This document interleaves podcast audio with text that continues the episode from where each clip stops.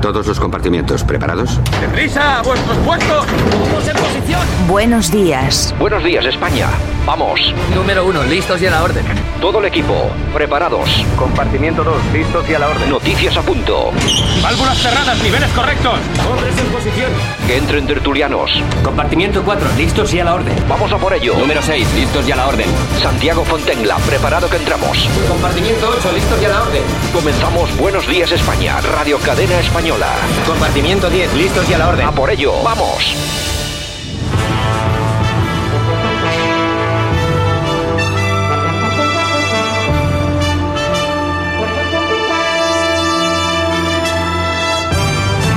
Buenos días España, 9 de noviembre 2020. Estamos en estado prácticamente catatónico.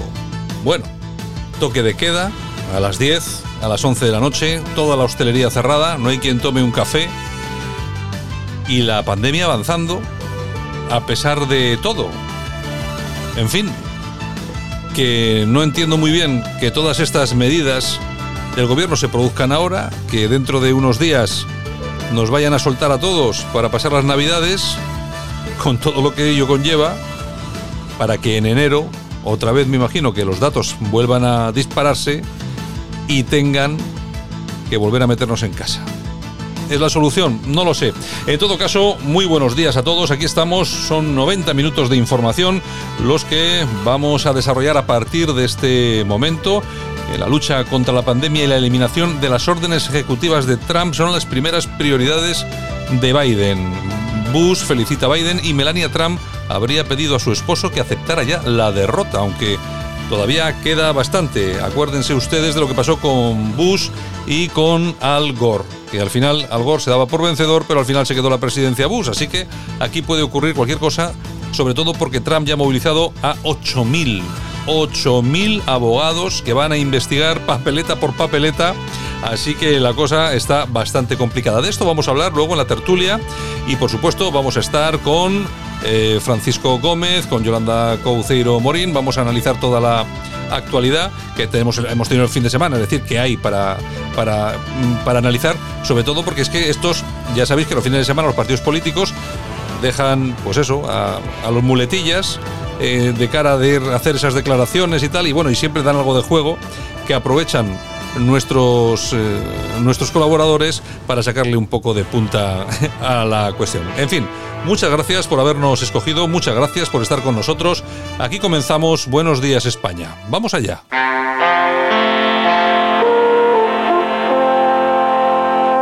En el capítulo anterior, Gracias por vuestra asistencia a esta rueda de prensa. Eh, quería hoy, eh, mm, en el Bomer de ayer, salieron las por primera vez en la historia la, la inscripción a los cursos de aula de mayores. Porque aula no es un colegio, como dicen. No es un colegio. Aula cultural es su palabra, lo dice. Es aula cultural. Nosotros anteriormente estábamos preparando las aulas para dar eh, clases presenciales y clases telemáticas. Cuando vimos que ahora esto va subiendo como las espumas, la hemos paralizado por el tema del COVID y por el tema de la pandemia. Aula de momento está cerrada. Está cerrada no porque yo quiera, porque yo cada vez que hago algo pregunto a sanidad. Estamos en una pandemia y Melilla está en el segundo lugar de España. Y no lo digo yo, lo dice sanidad. Así que aula va a seguir cerrada hasta que sanidad nos dé, la nos dé eh, el alto a- a- a esta pandemia.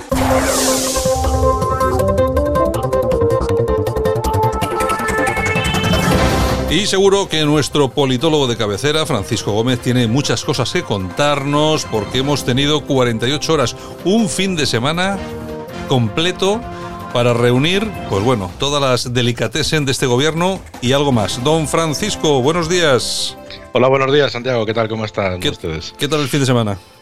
Gracioso, gracioso, porque ha habido acontecimientos, como dices tú, pues eh, muy, muy importantes, muy importantes y además nos hace recordar tiempos pasados. Pero bueno, vamos a comenzar porque hay que recordar a nuestros oyentes que, que tenemos a nuestro rey por Bolivia, dándose por ahí una vuelta. Hay que celebrar que, que, los bolivianos, pues eh, como dice Pablo Iglesias, eh, se han repuesto del golpe de Estado a Evo Morales, que está fugado. Y, y bueno, pues el hombre ha tenido que aguantar estoicamente como suena nuestro himno por aquellas, por aquellas latitudes. Vamos a escucharlo.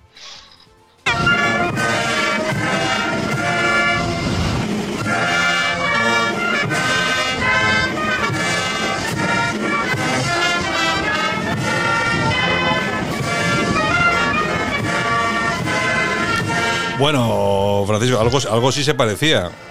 Sí, me recuerda a las películas de los mexicanos cuando salían a tiros, los federales con ellos. Ya te digo. Y suena, y suena la banda de música por ahí del cacique local. Exacto. Yo, de todos modos, es claro que vas a esperar de aquello. De todos modos, vaya papelón el rey ahí, ¿eh?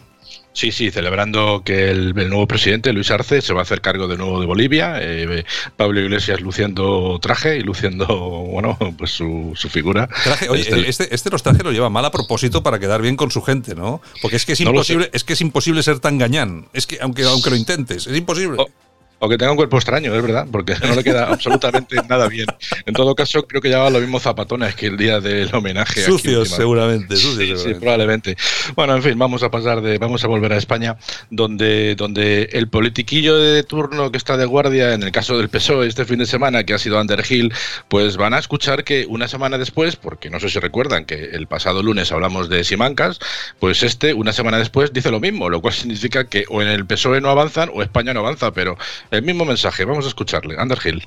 Y hacer un llamamiento a todas las formaciones políticas y desde luego al Partido eh, Popular para, para, entablar ese diálogo, para la presentación de las enmiendas eh, que mejoraran el proyecto de presupuestos que presenta el Gobierno, pero desde luego a favorecer la aprobación de, estas, de estas cuentas porque nos va el futuro de este país, nos va el futuro de muchas familias, de muchas pequeñas y medianas empresas, el futuro de nuestra economía nos va, nos va en ello.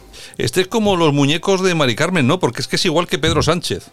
Sí, sí, hay una mano negra que por detrás le está moviendo la cabeza porque el hombre es bastante insulso. No, lo gracioso es que dice una semana después lo mismo que decía Simancas, o sea que ya vemos y ya pueden ustedes comprobar que, que, la política en España evoluciona poco y lo poco que evoluciona es en el ámbito ideológico. Lo que sí que ha evolucionado ha sido los Estados Unidos. Vuelven a ser progresistas y aquí los españoles eh, progresistas, los medios de comunicación y por supuesto nuestro Partido Socialista están, están que lo petan, están encantadísimos. Y prueba de ello es como eh, se, se, ha celebrado en las filas socialistas. Pero vamos a hacer memoria de cómo lo celebraban también cuando ganó Obama, porque tiene mucho que ver con lo que ha sucedido en el día de ayer, también hablando de Underhill. Pero vamos a hacer primero memoria. Les sugiero que estén atentos al próximo acontecimiento histórico que se producirá en nuestro planeta. La coincidencia en breve de dos liderazgos progresistas a ambos lados del Atlántico la presidencia de Obama en Estados Unidos y la presidencia de Zapatero en la Unión Europea en tan solo unos meses. Oye, luego nos reíamos de la pobre mujer esta de Melilla el otro día, pero es que, es que esto no es nada mejor, ¿eh? Esto casi lo supera, porque casi, al fin y al cabo Leire Pagín ha estado ocupando durante muchos años un puesto importantísimo en la, en la ONU, o sea que de la marinera porque es lo que tiene este Partido Socialista, ¿no? que cuando se las quita del medio las coloca de una forma extraordinaria. No obstante, hay que decir que vuelven a estar súper contentos porque ha ganado Joe Biden. De hecho, ayer publicaba eh, eh, Adriana Lastra un tuit en el que decía tra, tra, y ponía las dos folclóricas. Debe estar contentísimo. No obstante, vamos a escuchar cómo lo celebraba Underhill, el que hemos escuchado antes que está de guardia en el PSOE. Pues vamos a oírle. Durante el día de ayer conocíamos eh, la victoria, desde el punto de vista democrático, inapelable de los demócratas en las elecciones de los Estados Unidos. Gana la democracia y pierde la ultraderecha. Joder. Gana el diálogo, gana la unidad y pierde el discurso del odio y del enfrentamiento. Por lo tanto, una buena noticia para los Estados Unidos, una buena noticia para la democracia y una buena noticia para el mundo en general. Libre, para el mundo libre. Y este es un, un mensaje o un aprendizaje que, que, debiera llegar también a nuestro país, para que eh, algunos eh, terminen de entender que a la ultraderecha se la enfrenta y se la derrota en las urnas y que no valen ni pactos, eh, ni gobiernos, ni mucho menos dejarse contagiar por el discurso tóxico de la ultraderecha que no hace otra cosa sino que deteriorar las instituciones y deteriorar la convivencia y la democracia. Bueno, esto es como un día de estos. Desaparezca Vox, ¿qué van a hacer? Sí, porque fíjate que cualquiera que, por ejemplo, sepa un poquito de política, se eh, conocerá, por ejemplo, que en Gran Bretaña el, Partido Conservador, Boris Johnson, está gobernando, eh, son eh, de la misma ideología que, Donald Trump. Y, nadie nunca ha citado el Partido Conservador británico como un partido fascista de o de ultraderecha. ¿no? Sin embargo, ya sabemos que al final estos socialistas se llevan siempre el asco a, su, a su terreno, ¿no? el asco a la sardina a su terreno, porque dicen, bueno, aquí vamos a aprovechar, cayendo lo que está cayendo en Estados Unidos, donde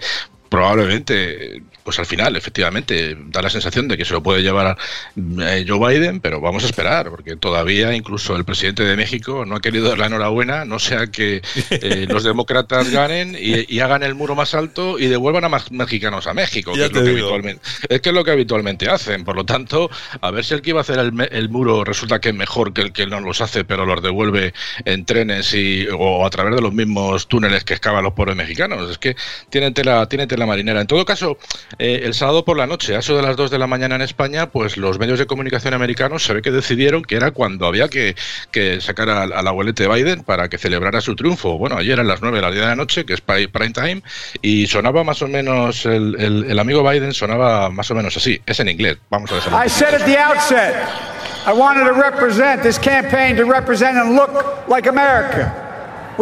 Bueno, lo hemos hecho. Así es como quiero que se vea la administración. Que votaron por, por Trump y quiero hacerlo para todos. Entiendo su decepción esta noche. Debemos darnos una oportunidad. Bueno, pues así sonaba Biden. Y Kamala, esta, esta es Kamala.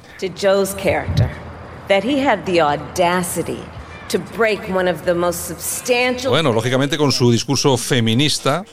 Y bueno, ahí estaban, efectivamente.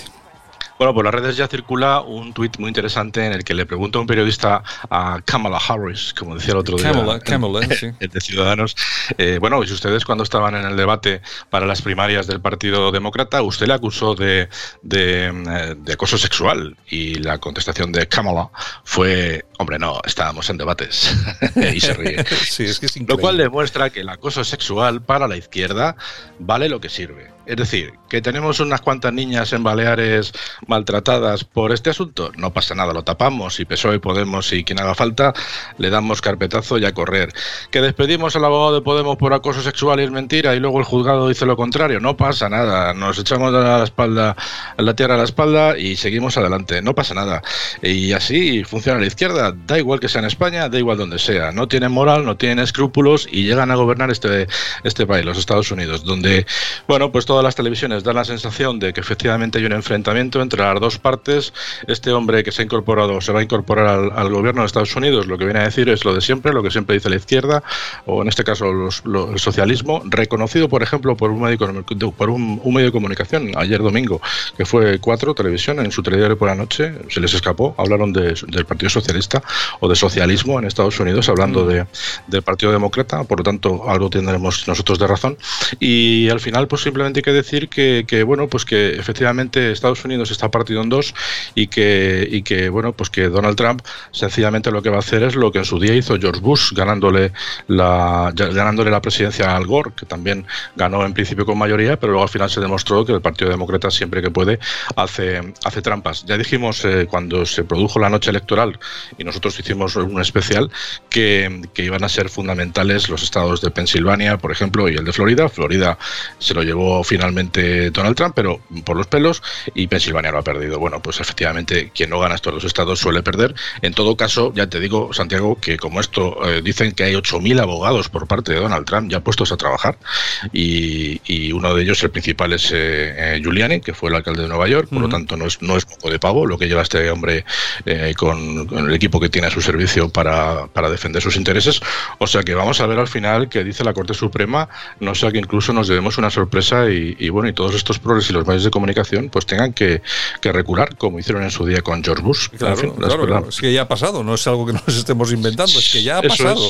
No hay dos y tres, y para que haya la tercera tiene que haber la segunda, que sería esta, o sea, vamos a esperar, vamos a ser cautos. ¿eh? Vamos a ser cautos. Bueno, don Francisco, mañana regresamos. Estupendo, pues hasta mañana entonces. Venga, un abrazo, hasta luego. Escuchas Buenos Días España, el programa de Radio Cadena Española que te mantiene al tanto de la noticia. Vamos con la desconexión, emisoras locales, volvemos en dos minutos y medio. En Radio Cadena Española comienza el día con el análisis más completo de la actualidad.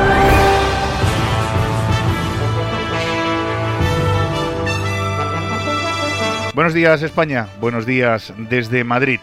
Desde las 12 de la madrugada de este lunes entró en vigor la restricción para la limitación de entrada y salida en siete municipios más de la comunidad madrileña. Las nuevas localidades son Galapagar, Morarzarzal, Alpedrete, Chinchón, Villaconejo, San Martín de Banda Iglesias y Pelayos de la Presa y Collado Villalba. Una limitación que se extenderá hasta el 22 de noviembre, este incluido. Rosalía Iglesias, mujer del extesorero del PP Luis Bárcenas, ingresó ayer domingo en la cárcel de mujeres de Alcalá Meco en Madrid para cumplir la sentencia del caso Gürtel. La Guardia Civil, en el marco de la operación Gran Manzanal, ha desarticulado una organización delictiva especializada en el robo de vehículos y su posterior despiece que operaba a nivel nacional. Se han detenido a siete hombres de origen español, magrebí, rumano y paraguayo por los supuestos delitos de pertenencia a organización criminal, robo continuado de vehículos, ocupación de bienes, inmuebles, defraudación de fluido eléctrico, receptación y desobediencia grave a los agentes de la autoridad. Un joven de 20 años falleció el pasado sábado apuñalado en San Sebastián de los Reyes. Los hechos se produjeron a las 7 y media cuando un joven español fue abordado por varios jóvenes, siendo agredido y causándole tres heridas de arma blanca, dos en la sila y una en el cuello, por las que posteriormente falleció en el Hospital de la Paz. Los hechos se están investigando y se barajan todas las hipótesis, si bien todo apunta a un posible ajuste de cuentas. Care Cruz para los equipos madrileños en la novena jornada de Liga Española. El Atlético de Madrid vencía 4-1 al Cádiz, el Getafe perdía 1-3 frente al Villarreal y el Real Madrid caía severamente derrotado en Valencia por 4-1. El tiempo para hoy, día 9, festivo en Madrid, no lo olviden, día de la Almudena, que ha amanecido con cielos muy nubosos, con lluvia hasta las 6 de la madrugada, un panorama que evolucionará hacia mayor nubosidad para dar paso a cielos con lluvia escasa hasta las 6 de la tarde y niblas hasta la caída de la noche. Así se producirán lluvias débiles que podrían dejar alrededor de unos 0,2 litros por metro cuadrado. Las máximas sufrirán pocos cambios, alcanzando los 14 grados, mientras que las mínimas seguirán sobre los 8. Se experimentarán ligeras brisas de dirección sur. Volvemos al informativo nacional. Buenos días España. Les habló Ezequiel Campos. y porque intento, porque es que esa puerta todavía mi cerradura está funcionando, puedo abrir con mi llave que puse yo esa cerradura ¿eh? y que la policía me digan que como entre me van a detener, que tengamos aquí nueve coches de policía y que yo tenga que demostrar que somos propietarios de esta casa que hemos hecho con mi padre. ¿Qué es lo que nos ha dejado la herencia a mi padre y la perdamos así? ¿Qué clase de leyes tenemos? ¿Dónde vivimos? ¿Qué queréis que os votemos? Sin vergüenzas. Yo quiero lo mismo que ellos. Quiero tener una policía en la puerta como tienen esos políticos. No tenemos, somos iguales ante la ley. Pues si somos iguales ante la ley, ¿por qué no me desocupan la casa? Vergüenza me da votaros. Vergüenza. Bueno, pues aquí tenemos un caso más de lo que es el problema de la ocupación. Fijaros que, que directo, esto me parece que era más en Fuenlabrada. Es- este hombre está, está equivocado. No, en porque- Legan- en está perdón. equivocado porque no todos somos iguales. No, está claro que no todos somos iguales y, y, bueno, y su caso así lo demuestra. En todo caso hay que recordar a todos nuestros oyentes que yo creo que hay dos partidos, prácticamente son dos únicos partidos que se están oponiendo de- de- eh, frontalmente a todo este tema de las ocupaciones, por un lado Vox y luego el Partido Popular que incluso ha puesto en marcha, que todavía está eh, en marcha, una campaña para recoger firmas eh, contra la ocupación, ¿eh? Porque ellos piden, el PP pide, me parece que son ocho horas, ¿no? En ocho horas, en Para o- desalojar. en ocho horas para desalojar. Claro, pero que de todas formas está muy bien, ¿eh? Pero fijaros una cosa, si cualquier iniciativa de estas llega a buen puerto, unos, estos tíos, una vez que entran a tu casa, en ocho horas hasta que los echan, Te la limpian. tú imagínate todo lo que tienes dentro de tu casa, Nada, nada. eh, Es que adiós. no tenía que ser ocho horas. O sea, usted entra y de la misma que entra le vamos a sacar Claro, claro, por las buenas claro, o por las malas. Claro, tenía que ser inmediato. Lo, Claro. que pasa, lo que pasa, claro, inmediato, cuidado, porque también tiene un problema, porque si es inmediato, mm, igual entras a desalojar a alguien que no tienes que desalojar. Que se cambie la ley. Hay que cambiar. Estás en mi casa, pues chico, propiedad privada. Hay ¿Qué vamos a hacer? eso Buenos días, cambiar. España. Ahora, en Buenos Días España, revista de prensa, con Yolanda Couceiro Morín. los principales titulares de la prensa en Internet, lo mejor de Twitter y la efemérides musical del día.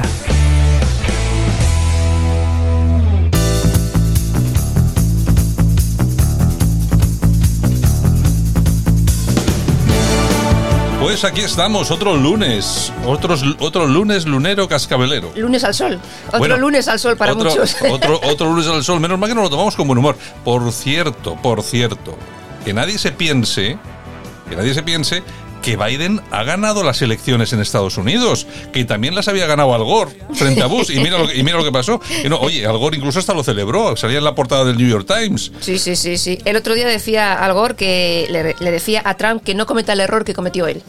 Claro, de, de ceder, claro, Claro, lógicamente. claro, claro. Vamos a ver, es que Al Gore, en aquel momento, por sentido de Estado, que yo creo que era un sentido de Estado equivocado, cedió y por 800, creo que fueron 800 votos, dejó, dejó ganar a, a A Bush. Bush.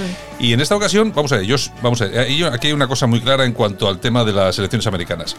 ¿Ha habido un fraude masivo? Hombre, yo creo que no. Yo creo que no, porque es, es complicadísimo hablar de fraudes. Luego vamos a tener una tertulia y vamos a hablar un poco de las, de, la- de las elecciones USA y vamos a hablar también de todo esto del tema del fraude. Pero yo en principio yo creo que es, yo creo que no, porque masivo no, porque son millones de votos y hace falta mucha gente Es muy implicada. difícil, es muy difícil. Hace falta mucha gente implicada en esto. Hay que tener en cuenta que los votos por correo son votos físicos, no son telemáticos, no es nada que esté en el, el cloud, por ahí, no, no, no. Eh, Es una cosa física, es un papel que hay que rellenar.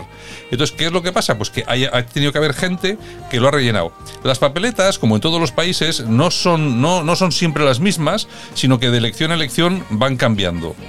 Es de como que en España, en España tú, la, tú la papeleta para votar Mm. no siempre es igual. Claro. La Junta Electoral Central tiene que aprobar una serie Mm. de las medidas, los colores, Todo, el todo, formato todo, de las letras.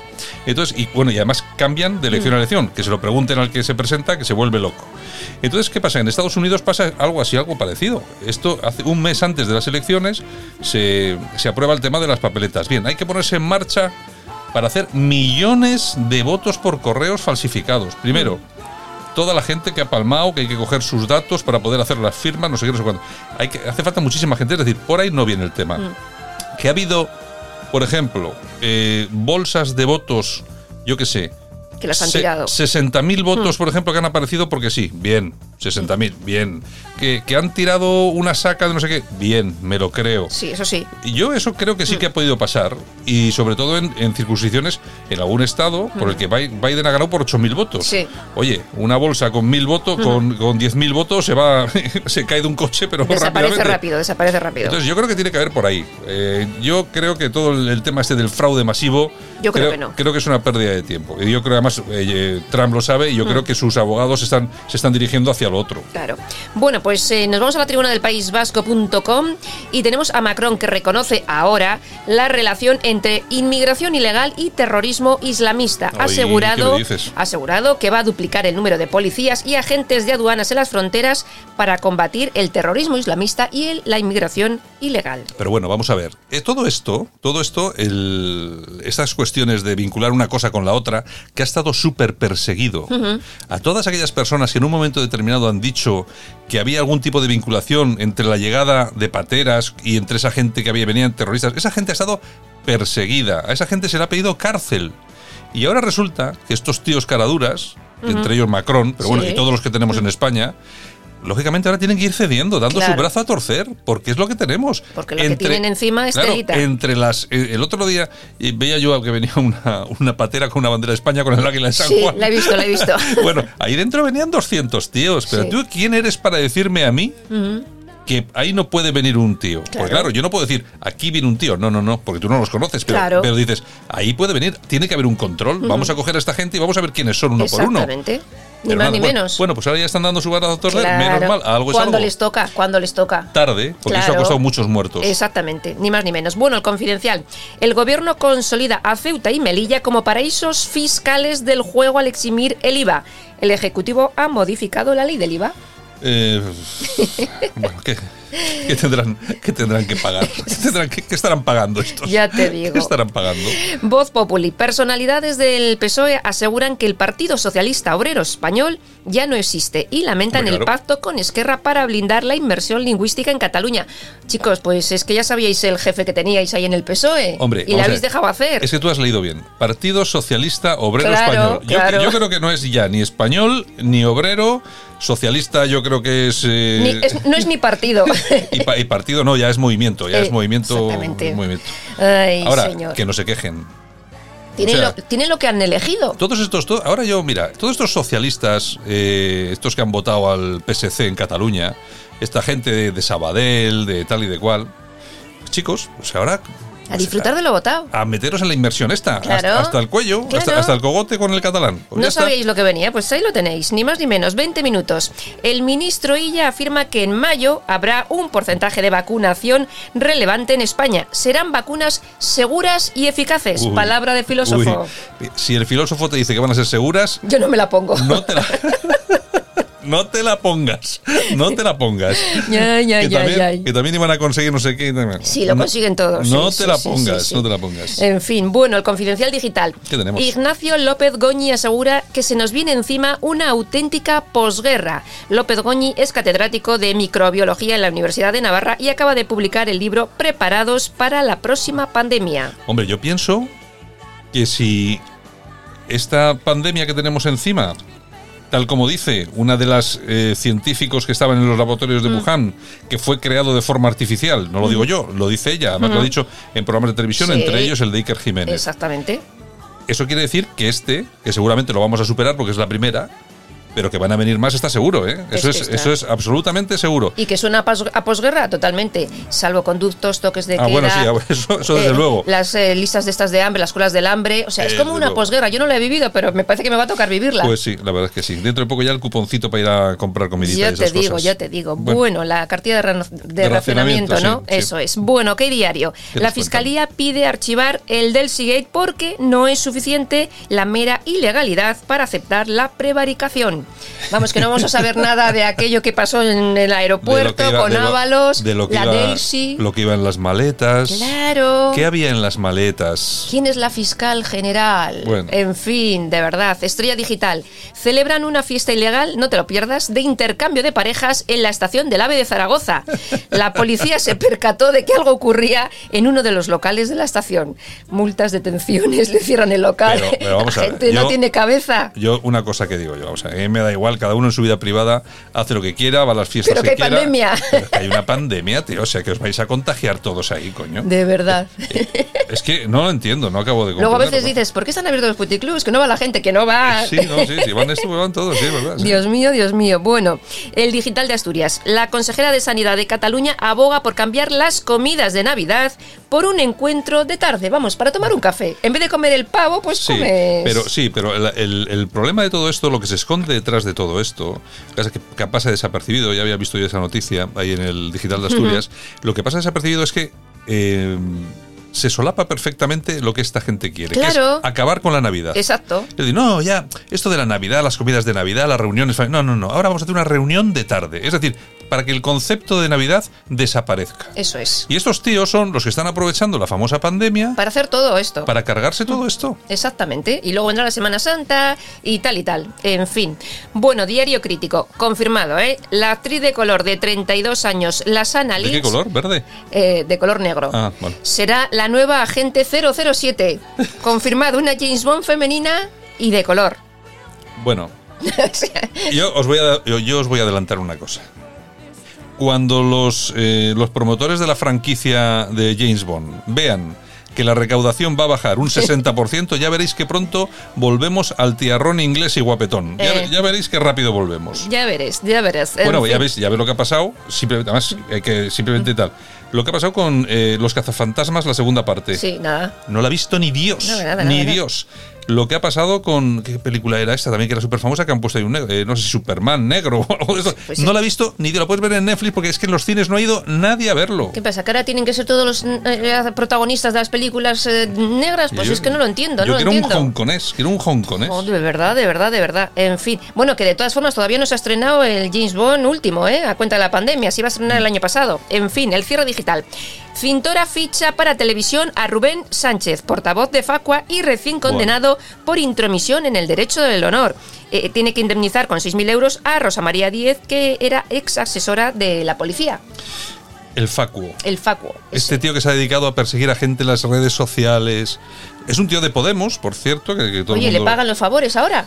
Y ahora, pues eso, tiene de. eh, ahí, eh, yo he visto algunos papeles en, en las redes sociales con unas subvenciones de la Junta de Andalucía cuando gobernaba lo PSOE impresionantes. Claro, ahora que se han acabado ya esas subvenciones, Pues lo, contratan en claro, televisión. Claro, si aquí no dejan palo suelto. En fin, Moncloa, solo el 8% de la población bajo el umbral de la pobreza recibe ayudas, el resto ni una. ¿Cuánto es él? El 8% solo. O sea, Bueno, bueno. sin más, Ah, bueno. las colas del hambre. Bueno. A disfrutar de lo votado. El economista, el beneficio de las farmacéuticas crecerá un 50% este año. Hombre, claro. Los fabricantes de medicamentos pasarán de ganar una media de 90 millones de euros a más de 140. ¿Y quién se lleva la, la sorpresa? Johnson Johnson, los que más. Bueno, pero son los que están ya con el tema de la vacuna. Yo creo que son los más avanzados. Sí, también tuvieron que suspender una por no se sabe qué Ah, circunstancias. pero eso no pasa. Tú vas haciendo un poco las pruebas, aunque se te muera algo de gente, no pasa No nada. pasa nada, ¿no? No pasa nada. Van muriendo algunos. y Insisto, esto. yo no me voy a vacunar, ¿Qué señores. News. Sancionan a una mujer en La Rioja por pasear a su perro de madrugada alegando que tenía jet lag. Aquí el que no corre vuela, ¿eh? Ya te digo. Señor, el boletín. China dispara sus ventas de portátiles a Europa ante el auge del teletrabajo. Bueno, y es que estos, estos chinos, este- estos chinos, Sacan de todo aquí, vamos. que no te engañen como un europeo. Exacto, exacto, nunca mejor dicho. República. Emiratos Árabes despenaliza la convivencia sin matrimonio y el alcohol y destierra los crímenes de honor. Eso dicen. Emiratos Árabes. Esto, esto lo acaban de firmar hoy Sí. o ayer. Bien, hasta que de verdad la población entienda que eso debe de ser así, pasará mucho tiempo y se seguirán cometiendo crímenes de y honor se y, tal y cual. Y se enteren. Pero hay una cosa que es importantísima, que esta noticia lo que quiere decir es que hasta ayer los crímenes de honor, es decir, Existían. matar a las mujeres porque yo que es porque salen a la calle, no sé qué, da igual, existían y era una cosa que no estaba penalizada. Era normal. Y aquí todos hablando de hoy no sé qué, el mundo árabe, es que el mundo y el islam, qué, qué bueno y qué, Ujú. qué, qué- qué bonitos somos todos. Ya, ya. Ahí, ahí tenemos. lo tenemos. Bueno, noticia del corazón. ¿Qué tenemos? ¿Qué tenemos? Pues mira, tenemos a Sofía Loren, que regresa al cine de la mano de su hijo Eduardo Ponti como director. A sus 86 años presenta nuevo trabajo, La vida por delante. Mm. Impresionante Sofía Loren. Bueno, pues oye, pues no sé, a ver qué tal está, habrá que, habrá que verla. Estaba Sofía. retirada, pero su hijo, pues le Hombre, tiene que, hombre, le da caché a la película del Hombre, hijo. Ya que te no, digo, ya ya te va- digo yo. mucha gente simplemente va a ir porque hay que ir. hay que- Exactamente, hay porque es Sofía Loren, ni más ni menos. Sofía Loren, está claro. Toñejas. ¿A quién? Pues para Pilar Raola. Bueno, hombre. Pilar, Ra- Pilar Han salido unas otra. conversaciones de ella con este famoso conseguidor Indepe Madí y dice que la democracia española es una mierda, tal cual. Claro. Lo dice claro. Pilar Raola, ¿eh? Pero, mira, mirar una cosa. Atención. Voy a decir algo. Oigo un perro. Sí. No será el tuyo que está por aquí, el chucho. Bueno, cuando una tía como Pilar Raola o como cualquier otro dice que la democracia de España es una mierda, podemos brindar con champán. Es decir, que tenemos una democracia cojonuda. Que eso quiere decir que para ellos tiene que ser una mierda, claro, lógico. Así que es una buena noticia que diga eso. Sí, señor, aplausos. ¿Para quién? Pues ¿Para mira, quién? se lo vamos a dar a Gregorio Marañón. ¿Qué ha pasado? Pues mira, político y abogado que ha asegurado que quienes hicimos la transición no queríamos revancha y eso se ha olvidado. Pues la verdad es que sí, la verdad es que es así. Lo que pasa que es lo que dice, lo que dice él, que efectivamente se ha, se ha olvidado todo lo que se hizo. Todo. Unos, unos cedieron, otros cedieron, aquellos dejaron de ceder. Bueno, en fin. Y de que- tanto ceder, mira lo que tenemos ahora. Bueno, oye, pues aquí hemos acabado, señora. Bueno, pues luego volvemos con música. Luego volvemos con música. Aquí hemos acabado. ¡No se acabó! ¡No, señor! Yo también tengo algo que decir. Mira, si te montarías en mi camión hoy, irías visitando a cada cliente que voy visitando yo, la cara, la historia que me cuentan, gente que se está viendo ahogada, que va a tener que cerrar un negocio, que encima se va a quedar debiendo dinero con el banco. Sois unos hijos de perra. Nos estáis contando una película que no se la cree ni vuestra puta madre. ¿eh? O sea, los, los bares no pueden trabajar, los restaurantes no pueden trabajar, pero en el metro se puede ir 8.000 en un vagón con capacidad para 40. ¿Pero qué nos estáis, qué nos estáis intentando vender? ¿Qué estáis hablando de ayudas? Si hay gente que desde marzo todavía no ha cobrado el ERTE. Si sois unos putos bastardos, ¿eh? Cuando eran las elecciones, bien poco os importaba que iríamos de, de 500 en 500 a los, colegios, a, los colegios a votar. Como sabíais que ibais a ganar, eh, hijos de puta, la semana siguiente después de ganar, la mascarilla. Ahora venís con esta maricada. Sois unos bastardos, unos bastardos. A ver cuando salís en la tele, en vez de con tanta restricción, y decís, este, este y este a tomar por culo del Parlamento, este y este y este a cobrar menos, a reduciros el sueldo. Aquí te lo contamos. Buenos días España. Buenos días. Y nosotros que comenzamos esta mañana, tiempo de tertulia, lógicamente hay que tocar el tema que viene siendo, bueno, el, principal tema de todos los medios de comunicación, es como el Día de la Marmota y lo va a ser durante unos cuantos días o semanas más, tema elecciones americanas. Para hablar del tema tenemos al otro lado de la línea telefónica a nuestra amiga y colaboradora María Barrios. Buenos días, María. Buenos días. Eh, también tenemos a Fran de León. Don Fran, buenos días. Muy buenos días. Bueno, ya pensaba que te habías olvidado de nosotros. Y también tenemos a Jaime Caneiro, en, también en Ferrol. Buenos días, don Jaime. Santiago, buenos días. ¿Cómo estás? Un placer como siempre. Bueno, pues nada, eh, señores, está en boca de todos, ¿no? El resultado de elecciones americanas. Tenemos ya a Biden como presidente electo. Parece ser que esa victoria o la derrota no la acepta Trump, por lo menos creo que no va a ser tan sencillo como alguno pudiera entender. Se está comentando el tema del, bueno, del posible fraude electoral, no sé hasta qué punto se puede producir y me gustaría eh, empezar por el principio. ¿Qué os ha parecido que finalmente haya vencido Biden en estas elecciones de forma muy rápida y simplemente un sí o no si consideráis que esto va unido a algún tipo de fraude o retoque electoral. Jaime Caneiro, el primero. Bueno, pues el, resultado, pues eh, para mi humilde opinión, triste, porque obviamente yo quería que ganara Donald Trump y, y no esperado, porque siguiendo la jornada electoral de Estados Unidos, justo parecía apuntar por el reparto de compromisarios que Donald Trump podía, podría revalidar la presidencia de Estados Unidos. Ha sido un resultado muy reñido, pese a que finalmente hay una gran diferencia entre compromisarios adquiridos por, por Joe Biden y, Donald Trump pero en cuanto a votos sí que es cierto que hay una pequeña diferencia. Pero bueno, tal y como está recogido el sistema de Estados Unidos, con que se gane un condado un voto más, pues eh, ese reparto va directamente para el vencedor y, por eso, pues eh, eh, en cuanto a compromisarios, pues eh, Joe Biden ha ganado con una cierta holgadez frente a Donald Trump. No es exactamente el número, creo que eran 2,90 Biden, me parece, y 2,14 Donald Trump, no es exactamente la cifra, pero por ahí era. y luego hacer varios comentarios en este resultado. ¿no? A mí, en primer lugar, me sorprende mucho la izquierda española, que ha salido en masa a celebrar la victoria de Joe Biden y hay que recordar que los demócratas en Estados Unidos y concretamente Joe Biden, pues digamos que son como un PP en España, es un, es partido de centro, centro-derecha. Y lo que me sorprende es que esta izquierda, pues en, España, critica duramente al Partido Popular y a Vox, entre otros, pero en cambio, de repente se han despertado eh, en Estados Unidos que son de, derecha, son de centro-derecha, una cosa que ilógica y, y anecdótica. Y luego hay una clara equivocación por parte de, de España y de Europa si cree que realmente con la llegada de Joe Biden van a, van a cambiar ciertas relaciones internacionales. Yo, yo, invitaría a la gente a que se leyese los programas de Donald Trump y de eh, Joe Biden porque el discurso que han tenido en campaña es claro y notorio, America First, es decir, a Estados Unidos le importa un pepino la, la Unión Europea y España.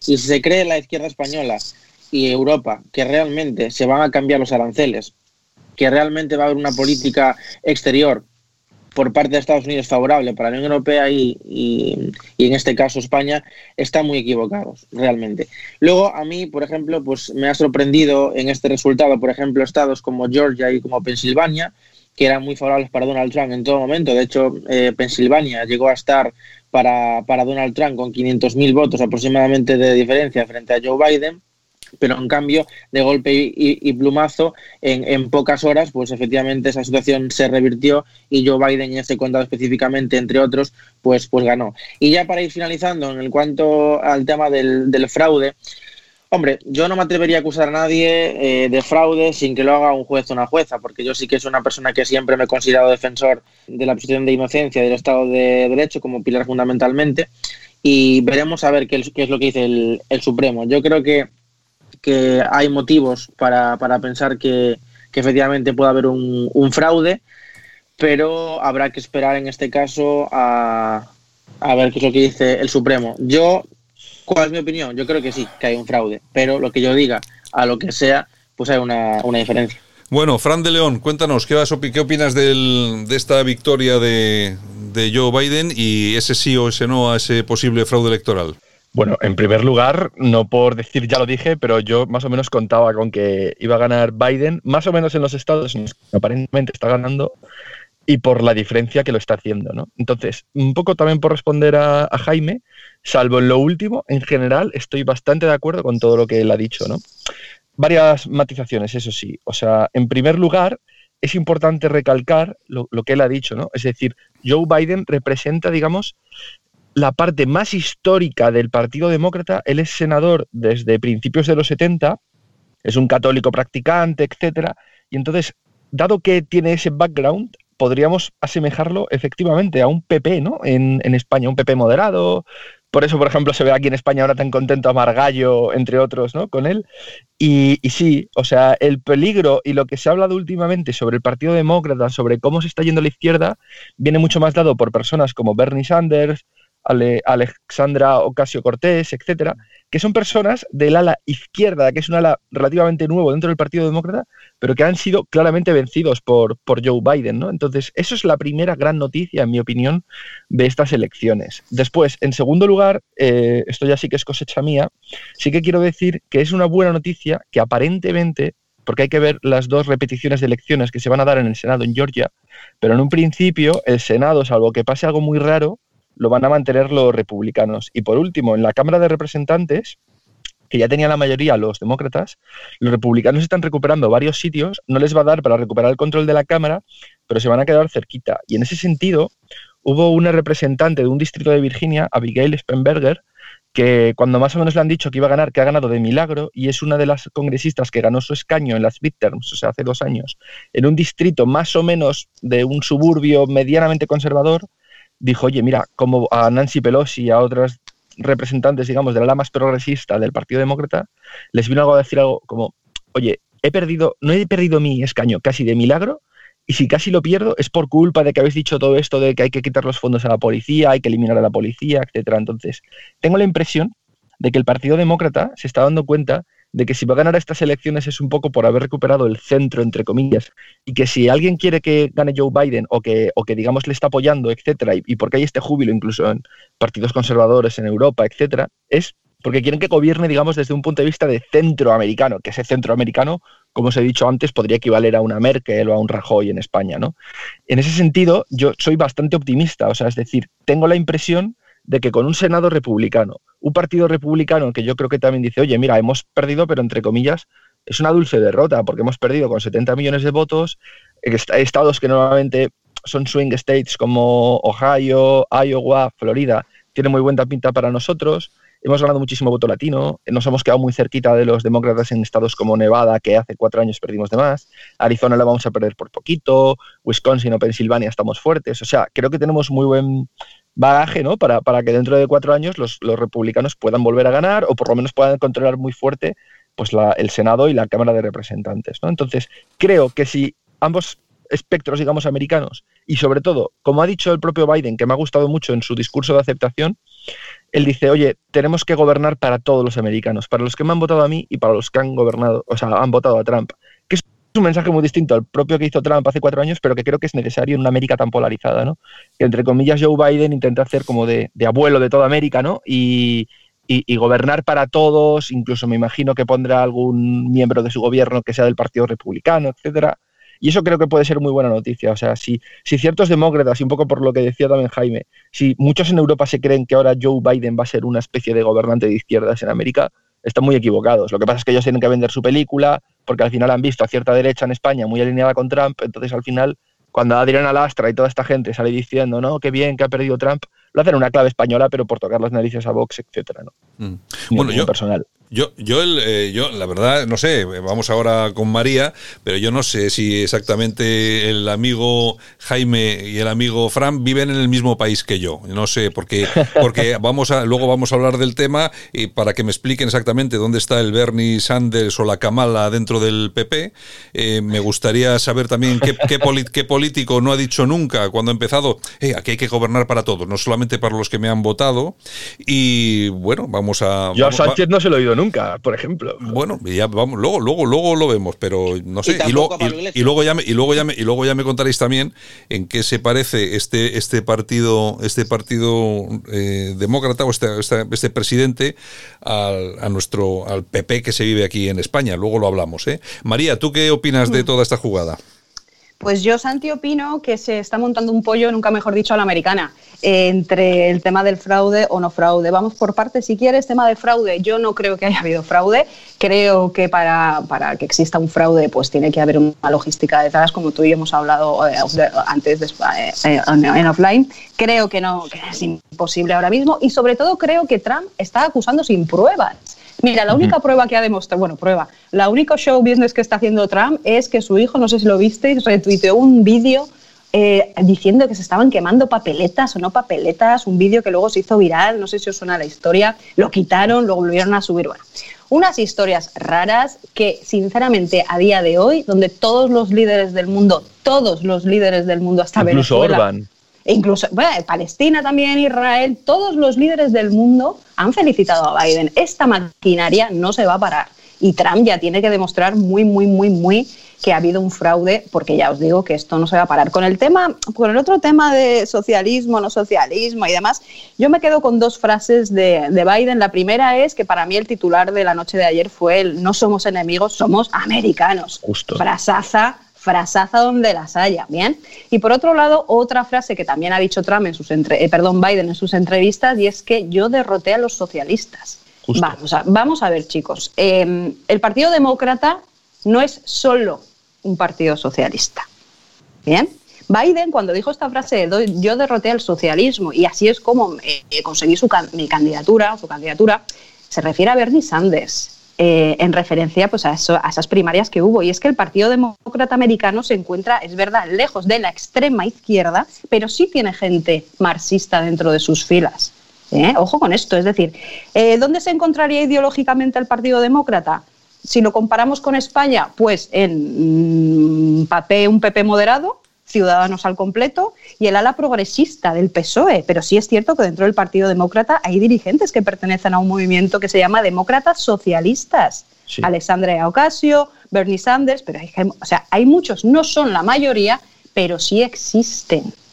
¿Qué ha intentado hacer Trump en esta campaña? Pues echarle en cara a Biden, pues que era un socialista de los más radicales. No lo es, es cierto que no lo es, pero sí le podríamos considerar como liberal. Y esto no lo digo yo, lo dicen sus políticas. A ver, eh, medidor básico en política de la tendencia ideológica de una persona, su postura ante el aborto. ¿Cuál es la postura ante el aborto de Biden? Pues va dando bandazos, pero siempre dice, yo considero, porque él es católico practicante, por cierto, el segundo que llega a la Casa Blanca después de mi amado Kennedy, él siempre dice con tema del aborto de, eh, yo sí que opino que la vida comienza con la concepción, pero libertad de decisión a las mujeres y marco jurídico para que puedan tomar unas decisiones. Es decir, el Partido Demócrata no es el PP, el Partido Demócrata es parte del Partido Popular, todos ciudadanos y parte del Partido Socialista. Bueno, el otro día lo decía el propio Bauzá en una, en una charla, una conferencia que daba, no sé, una- un algún tema europeo, decía que, bueno, que Ciudadanos en España era el partido demócrata, ¿no? O sea, él se, se- no sé, se, lo, se arrogaba en, ese, en, ese, en esos términos, ¿no? En todo caso, eh, vamos a ver, dos cositas. No somos eh, enemigos, somos americanos. Aquí hay una cosa que está muy clara. Eh, cualquier presidente que se precie, pues tiene que decir cosas, son las frases hechas. Mm. Yo es que no me lo creo, vamos a ver, yo eh, lo que sí me creo es que eh, buena parte de los americanos y buena parte de todo lo que ha estado alrededor de Trump ya se pueden ir preparando porque los van a laminar en 48 horas, es decir, una vez que tome el poder. Yo es que no me creo, yo cuando, Santi, me, cuando me viene un político, cuando viene un político y me dice, "Oye, que, que joder, es que somos españoles, joder, españoles, pero claro, tienes alcoletas detrás con la Audi y el martillo para cortarte el cuello." O sea, Cuando hablamos de percepción en política, y yo de esto sé, sé un rato, eh, hablábamos que las campañas electorales son guerras de percepción que se y que se batallan en las cabezas de los ciudadanos. Es decir, esto es postureo máximo, pero es una frase muy bonita, sinceramente, y a mí me ha gustado. Es decir, es decir, y al final la estamos retuiteando todos y, cuando oye, quieres que te diga? Son María, oye, María, que también te ha gustado lo de trumpear elecciones, que me he inventado A mí yo. lo de trumpear me ha chiflado, de verdad me ha chiflado. Creo que lo deberías explicar y lo deberíamos poner porque a lo mejor se pone, se pone de moda y tenemos un verbo nuevo. Ay, señor, Todo es señor. cuestión de percepción. Y ahora este hombre tiene que, tiene que salir diciendo estas frases, que sí es cierto que las dicen todos, pero no todos se las creen y luego no todos demuestran que, que se las creen. Y, y en la coherencia, a partir de ahora, de lo que diga y lo que haga y lo que piense, será lo que forme su marca personal y su reputación como político. Bueno, pues nada, eh, resulta que el Partido Demócrata eh, es de lo más de lo más buenista que, que podemos encontrar, de lo más tranquilo y de lo más suave, porque eh, Jaime Caneiro, resulta que Kamala Harris no existe, ¿no? Que es la que va a ser presidenta Bueno. de los Estados Unidos dentro de cuatro Es la que va a días. ser presidenta, total, to- totalmente. Es Y más, por, y primero, por cier- que, por, que por cierto, si no me equivoco, yo no sé qué pensarán María y Fran, pero me da que sí que es de esa ala bastante izquierdosa, ¿no?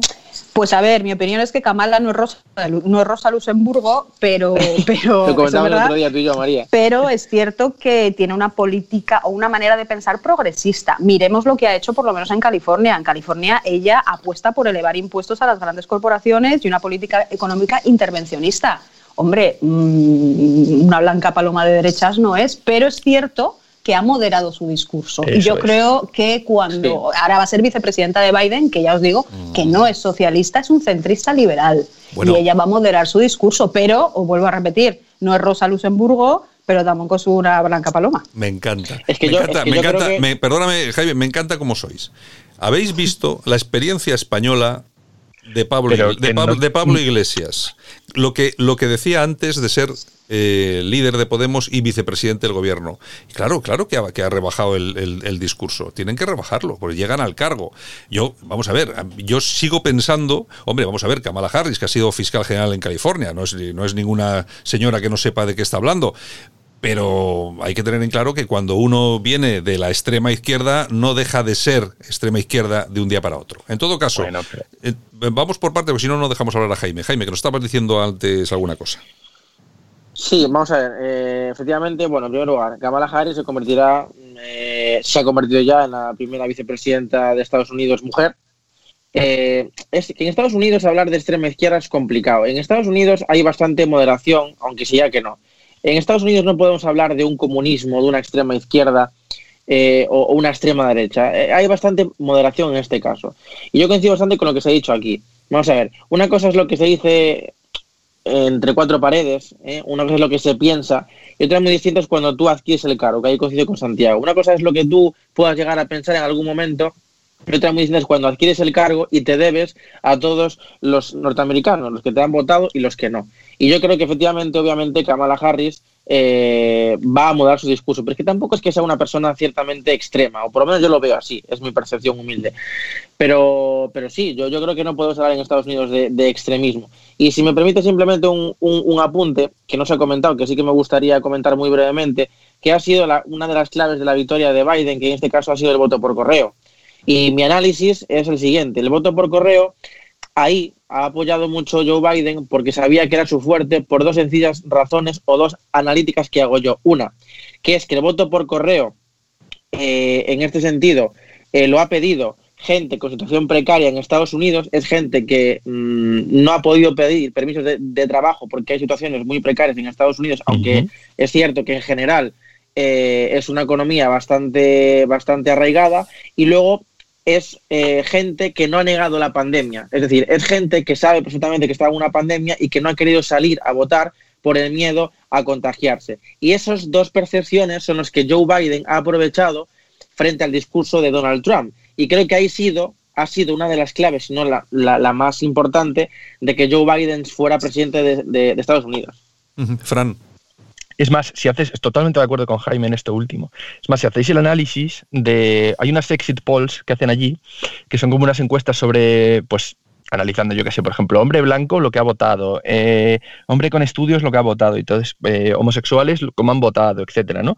Y entonces te lo desgranan muy bien. Y te dice que Trump ha subido prácticamente eh, hasta incluso en el porcentaje de afroamericanos, ha mejorado, ¿no? Sobre el total de votantes afroamericanos, ha subido un poquito el porcentaje que ha votado Donald Trump, dentro de que como el noventa y tantos por ciento votan los demócratas, ¿no?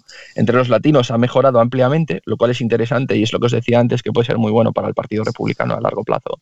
Porque de hecho en Florida ha ganado incluso casi en el condado de Miami-Dade, que es Miami entero, y con el tema de apelar a que los demócratas son socialistas y tal, ha conseguido mucho apoyo de los latinos, ¿no?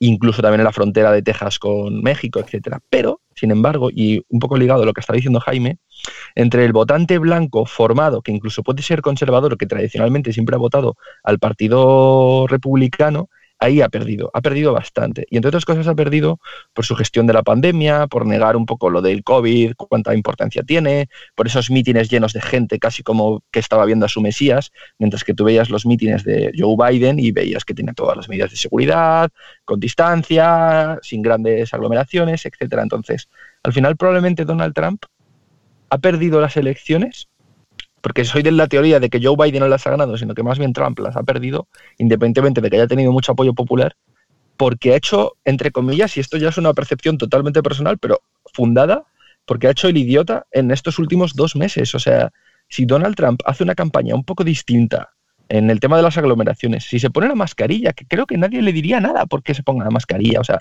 una serie de chorradas que en mi opinión le ha costado muchísimo voto. de acuerdo. Muchísimo votante blanco, blanco republicano. O sea, joder, que yo mismo os he dicho que yo siempre habría votado a los republicanos y en esta no le habría votado.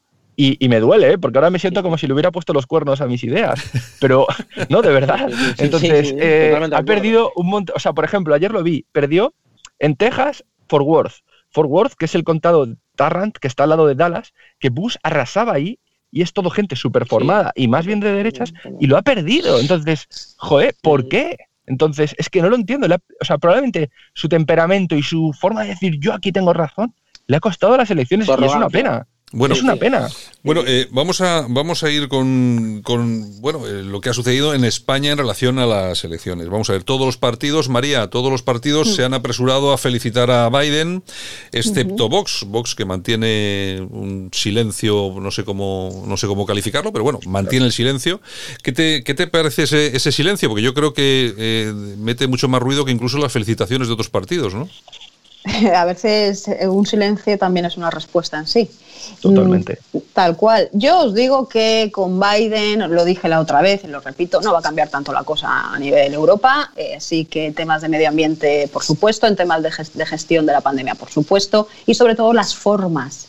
todos, ahora todos quieren a Biden porque Biden va a ser mucho más políticamente correcto de lo que va a ser, de lo que era, de lo que era Trump. ¿Por qué está callado Vox? Pues no lo sé, pero realmente tienen bastante discurso para, para salir. Es que no pasa nada por felicitarlos. Ya os digo, si es que le han felicitado hasta en Venezuela, pasando por Israel, Palestina, por supuesto Nueva Zelanda, eh, España fue de los primeros, el presidente Sánchez en, poner un tuit. El primero fue Boris Johnson, por cierto.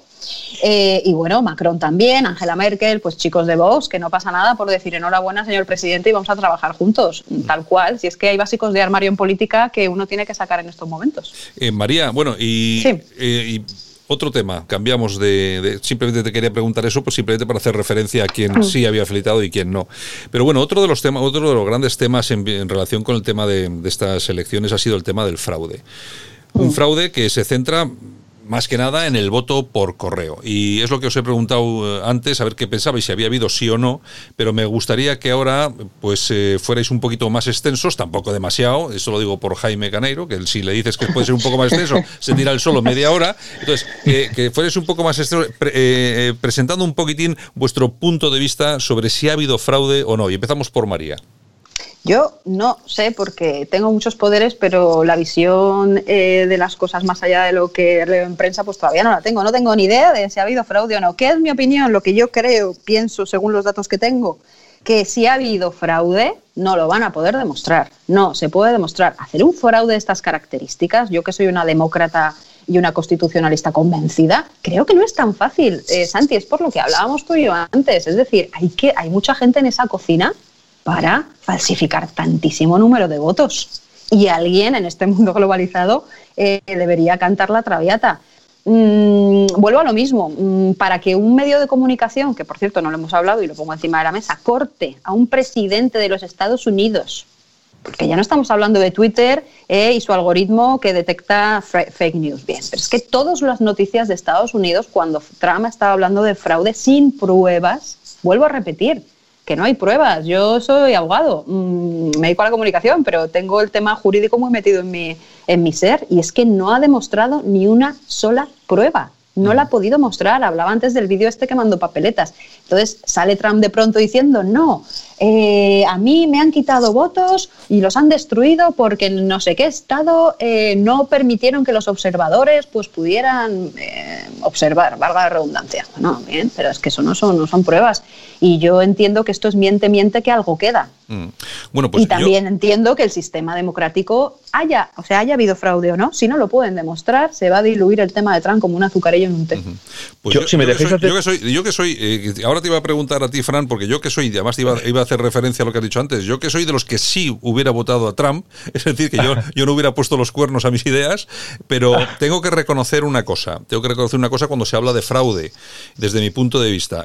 Es posible, porque ocurre en todas las elecciones, no solamente en Estados Unidos, ocurre en cualquier país del mundo, por muy avanzada, avanzado sistema democrático eh, del que se precien, ¿no? Siempre puede haber un desvío de votos de una forma o de otra, de hecho lo estamos viendo en las elecciones en España, ¿quién no ha visto alguna vez alguna mesa electoral eh, donde se están recortando los votos y siempre hay dos que cogen un voto del PP y lo tiran a la basura. Eso lo hemos visto, sabemos, sabemos qué pasa. Otra cosa es que estemos hablando de eh, Estados Unidos de un fraude masivo en unas elecciones en las que se han producido 100 millones de, votos por correo. Hay que recordar a todos nuestros oyentes eh, que el voto por correo no es telemático, no es algo que está ahí en la nube, es algo físico en papel que ha habido que rellenar y que ha habido que enviar. Para poder mandar esos millones de votos hace falta no una, dos, quince, veinte o doscientas personas, porque las papeletas, o por lo menos la, eh, la papeleta, la regulación de la papeleta se hace días antes, es decir, no se hace cuatro años antes.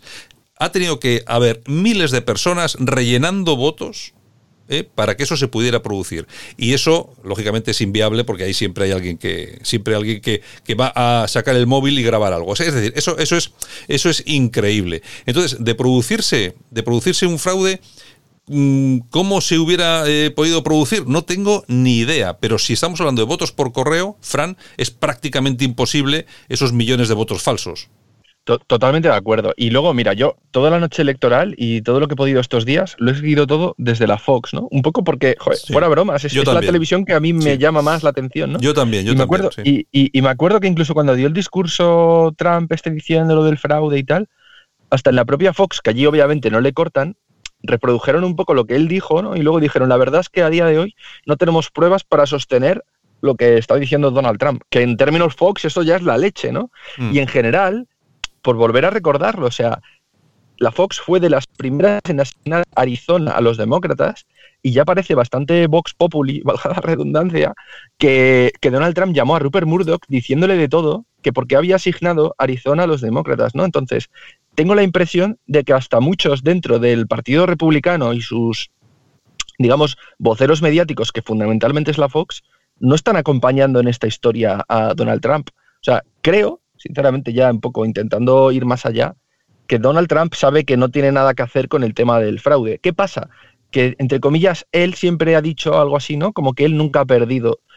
Ya lo dijo antes de las elecciones que se puso un poco la venda antes de la herida, ¿no? Entonces, creo que él va a morir diciendo que él ganó, nunca reconocerá que lo ha perdido, un poco para sus mayores fans, etcétera, ¿no? Y como vienen a decir que él ha sido como el Don Quijote de la política americana de todos estos años, no va a pasar nada grave, en mi opinión, pero probablemente no vaya a la inauguración de Joe Biden, probablemente ni haga lo típico que dicen del concessional speech, o sea, no va a hacer nada de eso, pero me imagino que directamente, pues, pues algún día se tendrá que ir de la Casa Blanca, se irá, no reconocerá nada y ya tendrá para montar su show durante el resto de su vida, que yo lo entiendo, porque estratégicamente para él está bien hecho, ¿no? Esta, esta, esta forma de, de hablar.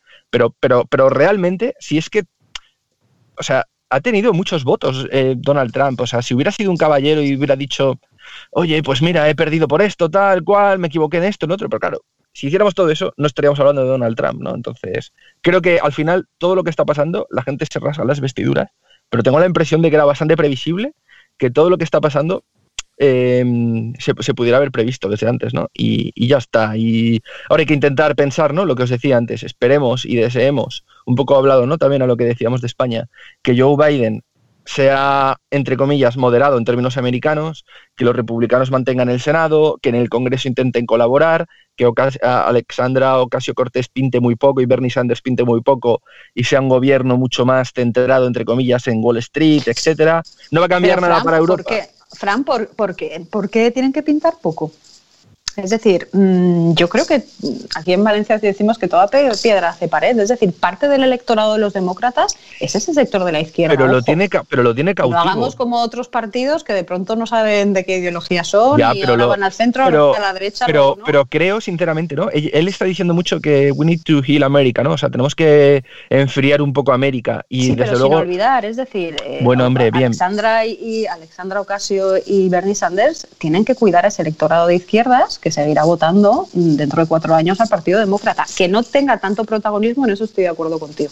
Depende cómo lo haga, hombre. Al final también tiene que ser hábil. Y yo creo que no, no. O sea, es un tío que lleva desde los 70 en el Senado. Yo me imagino que Mm. sabrá cómo hacerlo, ¿no? Pero sí que creo que es mucho más lo que tiene que ganar por el centro de lo que puede perder por la izquierda, especialmente en función de cómo lo haga, ¿no? Y, y yo tengo las esperanzas puestas en eso. Y no lo he dicho antes, ¿no? Pero respecto un poco a lo de Europa y de España, ya concluyo. Creo que efectivamente de fondo van a cambiar pocas cosas, ¿no? O sea, ciertos consensos internacionales, pues lógicamente Joe Biden va a estar mucho más cerca de la Unión Europea, pero desde un punto de vista económico y que de verdad no tenemos una diferencia sustancial en nuestras vidas en Europa, porque gobierno Joe Biden pues no va a cambiar nada, pero es verdad que las formas pues oye, a veces también importan, ¿no? Y en eso sí que va a cambiar. Y a nivel España, lo que ya os decía el otro día, ¿no? Y, y que sigo manteniendo y un poco en relación con lo que habéis dicho de Vox, Vox no va a decir, obviamente, que, está a favor de, de la teoría del fraude, etcétera, porque no va a decir eso, porque quiere ser un partido, entre comillas, de Estado, pero tampoco va a felicitar nunca a Joe Biden y eso está totalmente calculado, sabiendo que Casado sí que iba a felicitar a Biden, ¿no? Que por otra parte es normal, aunque no te guste. Y tengo la impresión de que sí que puede tener cierta importancia a medio plazo en el sentido de que estos cuatro años Donald Trump ha, representado un poco esa derecha desacomplejada, ¿no? Ese de todo el mundo va por ahí, pero yo estoy aquí. Eh, dejadme de hablar incluso de temas religiosos, etcétera, que yo, mira, he tenido mis tres mujeres y tal, pero yo aquí soy empresario, he hecho a mí mismo, he vencido a todos, estoy diciendo lo que nadie decía hasta ahora. Y ese mensaje ha calado mucho pues, en lo que decíamos de Bolsonaro, aquí entre comillas en cierta derecha que está un poco harta de todo, ¿no? Entonces dice, mira Trump cómo se ríe de todos ellos, vamos a por él. Entonces creo que desaparecido Trump, hay mucho chaval joven de 18, 20, 20 y pocos años, si lo veis en Twitter, que estaban fascinados con la figura de Trump, que en general orbitan más entre Vox o cierto PP, pero muy a la derecha, ahora cabreado, ¿no? etcétera, de no decirlo políticamente correcto, etcétera. Entonces creo que desaparecido entre comillas Trump o derrotado Trump, mi esperanza es no a corto plazo, pero que a medio plazo esa forma un poco de derecha desacomplejada, totalmente alejado de la democracia cristiana, etcétera, quiero creer que baje un poquito, ¿no? Pero bueno, veremos. Quizás confundo mis deseos con mis realidades. Bueno, eh, Jaime, hablábamos eh, antes del, del programa del tema del fraude electoral y estaba en la conversación el tema de la ley de Benford, la que, que se conoce mucho más por la ley del primer dígito, ¿no? Que decías tú que ahí podía estar un poco el, no sé, el kit de la cuestión. Sí, vamos a ver. Yo, igual que todos ustedes, he seguido la jornada electoral eh, a rejatabla. La verdad que si sé que llega a ganar Biden, hubiese dormido, porque yo no dormí esperanzado de que Donald Trump fuera presidente, pero al fin y al cabo, pues no, no ha sido posible. Vamos a ver, aquí ha habido eh, eh, algunas eh, cajas de votos, por ejemplo, una que entró en Wisconsin que, que fue muy eh, anecdótico, que todas las televisiones norteamericanas y también aquí a nivel nacional se, se supo, una caja que entró con 140.000 votos. Y esos 140.000 votos fueron destinados, asignados con- de- en Wisconsin completamente a, Joe Biden. Por, por la estadística, tiene que haber algún voto, ya no solamente que vaya Donald Trump, sino que vaya a otras fuerzas políticas. Y de lo que tú hablabas, es eh, de una ley que, que, bueno, eh, en este caso fue de lo del 1881, que recordar, por un matemático que es eh, Simon Newcomb, que es lo que se basa posteriormente la- luego la ley Benford, que fue del 38, de 1938 por el físico Frank Benford, que por eso se llama la ley por este, por este físico. Y esto lo que, lo que, lo que se basa, él, eh, en este caso, eh, Bedford, que luego lo hace Marty Green, si no recuerdo mal, en el 92, hacen una ley matemática para perseguir y combatir el fraude fiscal, que luego es extrapolable al fraude electoral. Por eso, analizando esta ley y estudiándola, ¿eh? Eh, que aparte fue por un catedrático, estuvo en, eh, fue, esta ley está basada en ciertos doctorados, o sea que no es ninguna cosa anómala ni es por un periodista mm, de ultraderecha que un día se despierta y, lo piensa, no, eso está fundamentado. Y yo creo que es porque, yo creo que hay datos, yo, vamos a ver, acusar de un fraude enorme, macro, de millones de votos, no, por supuesto que no, ahí se lo descarto.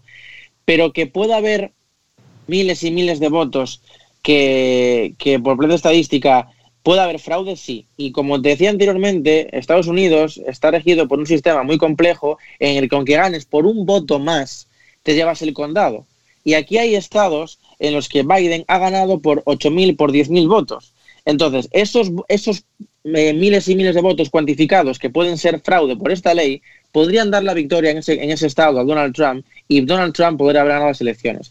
Ahora bien, eh, que la investigue el Supremo, veremos en qué queda todo. Yo no quiero acusar a nadie sin datos, es, coincido con lo que ha dicho María plenamente. No hay de momento pruebas contundentes encima de la mesa para acusar a nadie de fraude, pero desde luego, si Donald Trump, que lleva avisando ya meses que va a ir al Supremo sí o sí, o sea, lo de al Supremo no es que lo haya dicho justamente la jornada electoral porque sepa que va a perder, es que esto lo lleva avisando Donald Trump ya hace meses si cogemos sus declaraciones como presidente y las campañas electorales, ya lleva avisando eh, que va a ir al Supremo sí o sí.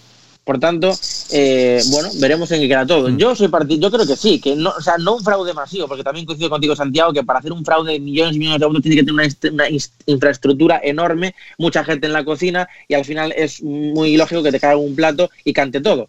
Pero yo creo que en miles y miles de votos, yo creo que, que sí, porque yo he seguido toda la jornada y me parece anecdótico que cuando había un condado que estaba prácticamente hecho por parte de Donald Trump, de repente aparezcan de ahí 50.000 votos o 40.000 y que todos sean para, para, para Biden. Entonces, bueno, a ver en qué da todo.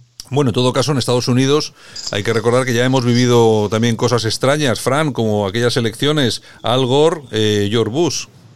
Ya, pero, pero entonces era una diferencia, entre comillas, pequeñita. Muy pequeña. era un, muy pequeña. Bueno, creo que al final ganó ¿Por cuántos votos ganó al final pues Donald Trump? Por muy poquitos, me parece. O sea, Donald Trump, eh, George Bush, perdón. Sí, sí, pues sí, no sé, si, no, sé, si eran 800 votos o no sé. una cosa así. Y, y, digamos que se, se sabía que era un condado en concreto, o sea, un estado, perdón, en concreto que iba a definir todo, ¿no? A ver, yo lo que he leído, un poco intentando leer fuentes americanas, etcétera, sobre lo que se dijo, ¿no? De Wisconsin precisamente, porque es verdad que fue extraño, es que al final todo son proyecciones, ¿no? Es decir, porque yo por la noche me desesperaba, ¿no? Decías, joder, parece que estamos en el 98% de escrutado y luego otra vez es el 80%. No sabes cuánto hay escrutado si no lo cuentas y tú no sabes cuánta gente va a votar. No es como en España que creo que tienen claro, entre comillas, cuánto es el total de votos y luego ya tienen que ver a qué partido ha ido, ¿no? Entonces, em, cuando se dijo eso de los 140.000 votos, etcétera, yo lo que he leído es que o sea, al final también hay una parte casi matemática y que tú no sabes cuánto falta y van haciendo las famosas proyecciones. Pero volvemos a lo mismo, o sea, yo no me creo que la Fox le dé Wisconsin a los demócratas si, piensa que ahí hay algo extraño, ¿no? Y, muchos otros medios conservadores. Entonces, oye, también os digo, ¿eh? que no lo he dicho antes, si Donald Trump de verdad está convencido de que hay un fraude electoral, creo que igual hasta por el bien del sistema americano, oye, mira, que se, que se vea todo, que se analice todo, que se, que se esté totalmente seguro por parte de los 300 millones de americanos de a dónde ha ido cada voto y cómo ha sido. Porque también os digo, Fran, si se sabe. Fran, Fran, pero claro, porque lo que estás diciendo es muy importante. Porque aquí hay gente que le está quitando el derecho a Donald Trump de acudir a la justicia para defender lo que él cree que es justo, por eso y cierto. y tendrá también tendrá derecho, ¿no? Que, que, totalmente de acuerdo. Y además también te digo, o sea, si el primero que puede venirle muy bien que se recuente todo, porque yo os digo, estoy convencido de que no habrá nada significativamente importante, o sea, es decir, no creáis que porque se haga un recuento va a ganar Trump, sí que creo que es bueno para América. Es decir, que se diga, oye, mira, eh, se ha revisado papeleta, papeleta, y este hombre gana de tanto. Pues creo que para el primero que es bueno es para el republicano de un pueblo perdido de Oklahoma, que por lo menos en su mente diga, vale, pues no hubo fraude, eh, perdimos. Yo, psicológicamente creo que ayuda mucho, ¿no? Entonces, oye, todo lo que sea analizable, eh, controlable, etcétera, tened en cuenta que todos estos resultados ahora son proyecciones y que luego ya se hace un análisis pormenorizado de cada voto en cada estado, ¿no? Entonces, los resultados definitivos igual los sabemos en un mes, con lo cual, calma, hay tiempo, pero vamos, que también os digo que creo que es muy difícil que esto dé la vuelta a la situación entre Biden y Trump. Bueno, digo muy difícil, que creo que es imposible. Pero sí que es verdad que, oye, que si se analiza y si se dice y todo, eh, las cartas boca arriba, ¿no? Y vemos, oye, pues por tanto, por tanto, por tanto y por tanto, mejor para todos, de verdad, mejor para todos. Bueno, en todo caso, eh, la película está complicada. Eh, María, y acabamos, porque nos hemos pasado, nos hemos pasado, nos íbamos a la media hora y ya llevamos 40, 40 minutos. ¿Tú piensas exactamente igual que, que Fran? ¿Tú crees que esto es irreversible? Y luego también, y la pregunta, y, la, pregunta que le, también mm. que le, que le, hacía, o lo que le estaba comentando a Fran, que yo creo que a Donald Trump no se le puede eh, quitar el derecho, si él considera oportuno, de ir a mm. los tribunales, ¿no? Tendrá, todo el derecho del mundo, ¿no? No, por supuesto. Claro, claro, tiene todo el derecho del mundo, pero siempre que presente pruebas, porque hasta ahora, vuelvo a repetir, es que no ha presentado ni una, cero. Em, yo coincido contigo, Santi, y coincido con Fran. Em, creo que em, ah, tiene, bueno, por supuesto, tiene todo el derecho, pero tiene que presentar las pruebas. Pero meto una X en esta ecuación. ¿A Trump le interesa que se cuente todo con ese, es, es que ese es el tema. Chicos, es que todo el mundo, es que él va de víctima ahora mismo máxima del universo. Entonces, si se cuenta todo con luz y taquígrafo, Trump muere eh, y es descendido a los infiernos de Dante. Oye, Ojo con esto, a nivel de percepción, lo dejo encima de la mesa porque esto es un análisis que tenemos bueno, que y yo, os voy a, ¿Le interesa a Trump? Y yo, os voy a, y yo os voy a decir una cosa, y no sé qué pensáis de esto, pero conociendo a Trump sobre todo de esa decisión última para ir a la presidencia, por lo menos para presentarse a las elecciones a la presidencia de Estados Unidos, que fue aquella noche en la que Obama delante de todo el mundo se hizo unas risas a su cuenta. Me, me, imagino que esto también puede ser un acicate para que ponga toda la carne al asador para que Ivanka se presente en las próximas elecciones, María. Ivanka o Donald Trump Jr., ¿eh? porque ahora viene la guerra dentro de la familia. Ivanka o el otro. Oye, hay, dinero, hay dinero para todos, pueden presentarse todos si quieren. Oye, uno de presidente y otro de vicepresidente, sin problema. Pero, pero que se presenten por su cuenta, no en el Partido Republicano, porque es que Ivanka, su marido, era súper demócrata hasta que su suegro se metió al Partido Republicano. Que no os olvidéis que Donald Trump, en los años de Bush, iba con los demócratas. Sí, sí. presentaría a Melania, que arrasa con todos los votos. Os lo digo en serio. Ahora mismo, Melania, yo acabo de recibir un meme que pone que Biden le dice que se puede ir todo el mundo a la Casa Blanca menos Melania, que si quiere la pobre. es un meme, un meme, un poco machista, pero bueno, claro, no sé.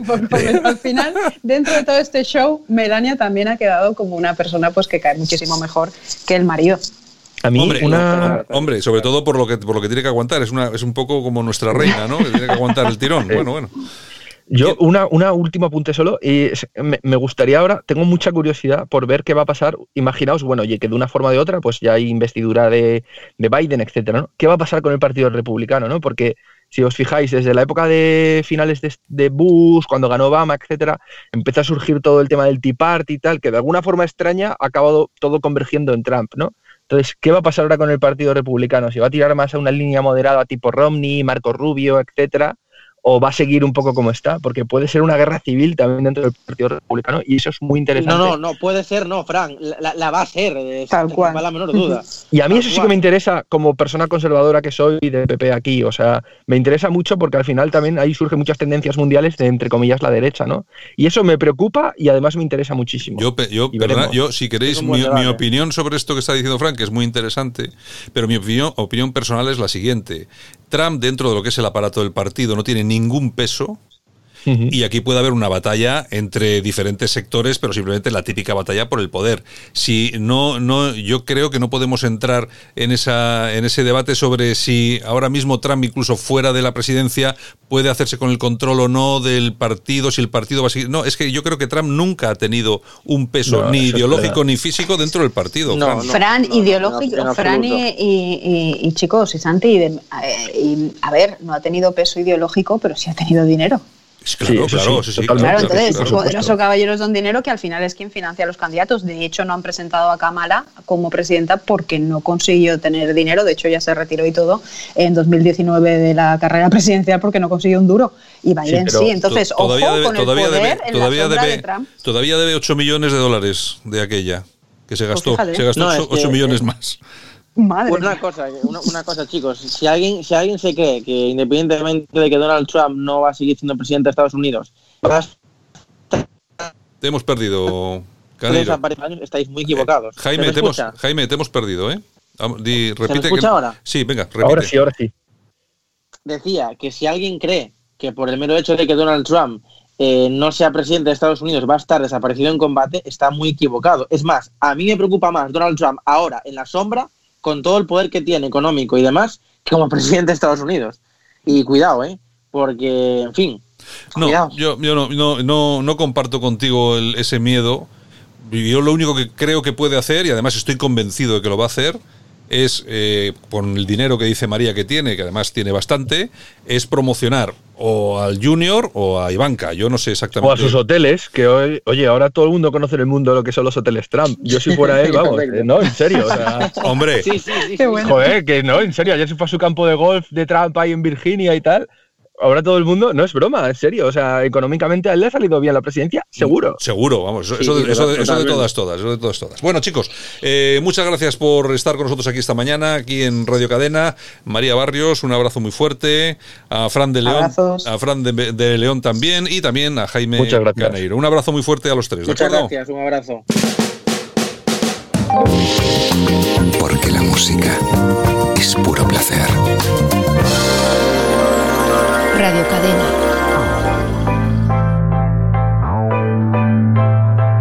Escuchas las efemérides musicales del día con Yolanda Couceiro Morín. Hola, bienvenidos. Estas son las efemérides musicales del día y soy Yolanda Couceiro Morín.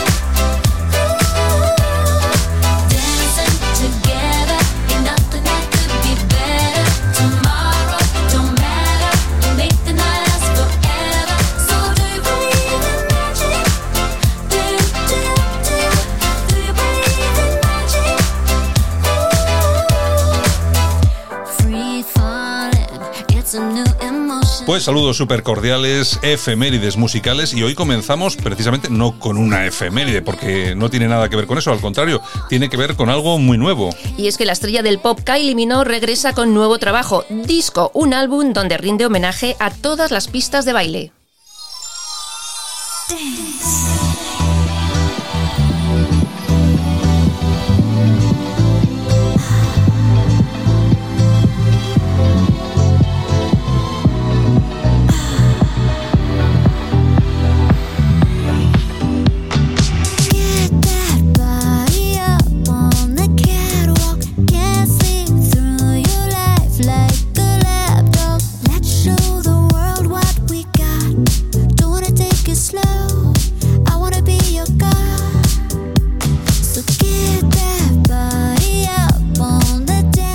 La australiana asegura que hay una época perfecta en la vida para quemar las discotecas. Yo lo hice, lo viví y me encantó.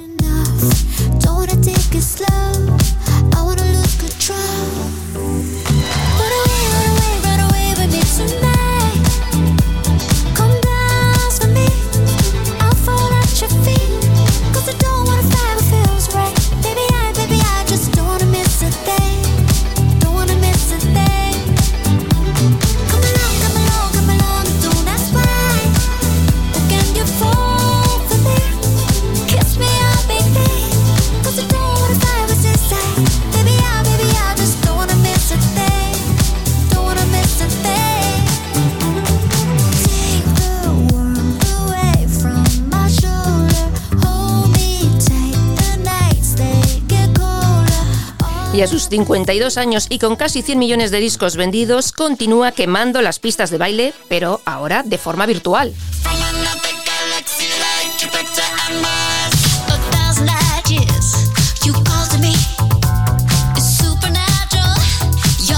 nuevo trabajo de Kili Minos que presentamos aquí en las efemérides musicales.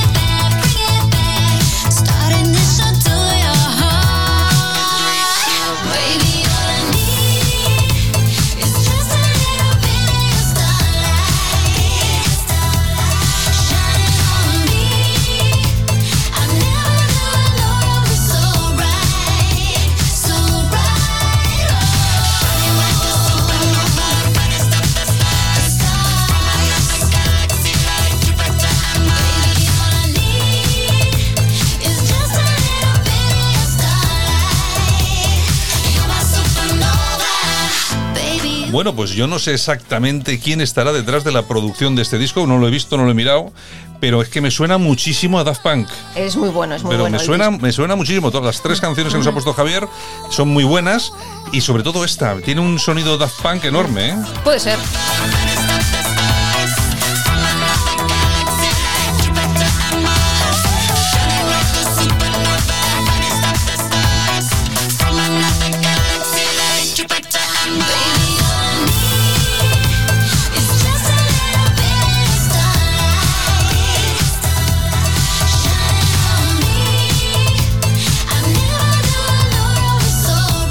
Efemérides musicales del día. Fueron noticia tal día como hoy Pues tal día como hoy del año 1921, Albert Einstein recibe el Premio Nobel de Física.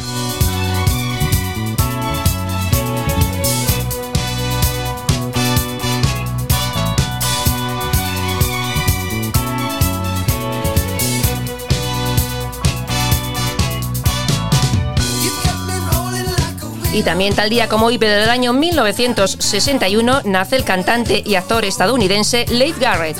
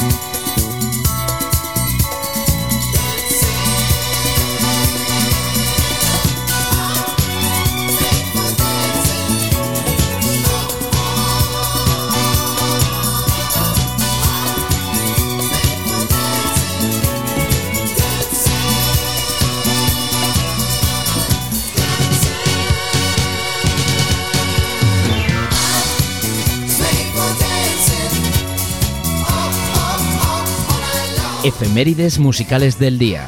Fueron noticia tal día como hoy.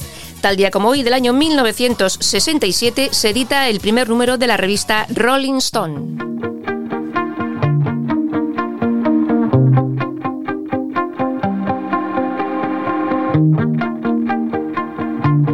Y este fin de semana, el músico francés David Guetta ha sido elegido el mejor DJ del mundo.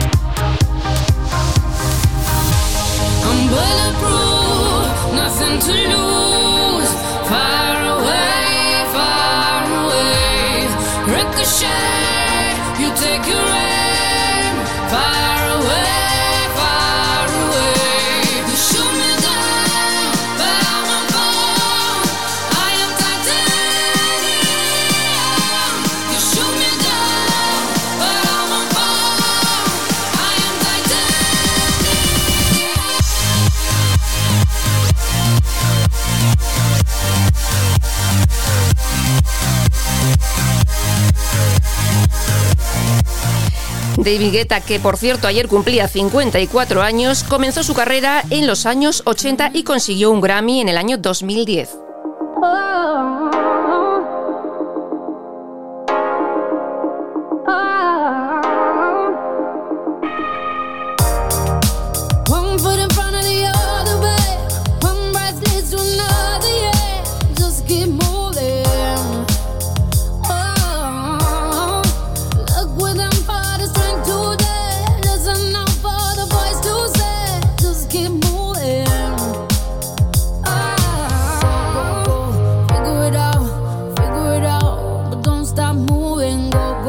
Vendido más de 45 millones de discos y durante el confinamiento desde su casa de Ibiza ha recaudado casi 2 millones de euros para ayuda al COVID-19.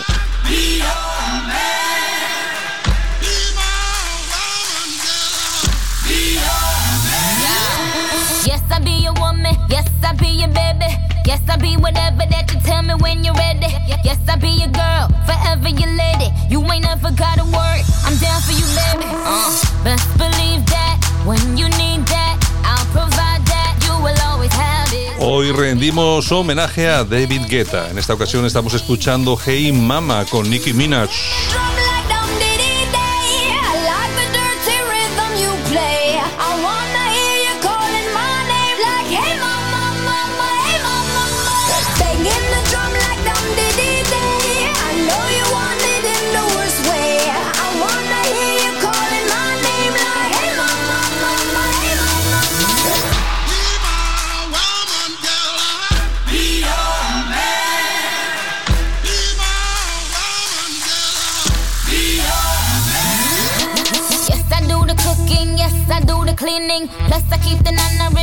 For your eating. Yes, yes, you be the boss, and yes, I be respecting whatever that you tell me. Cause it's game you be spitting. Oh, best believe that when you need that, I'll provide that. You will always have it. I'll be on deck, keep it in check. When you need that, I'ma let you have it. Beating my drum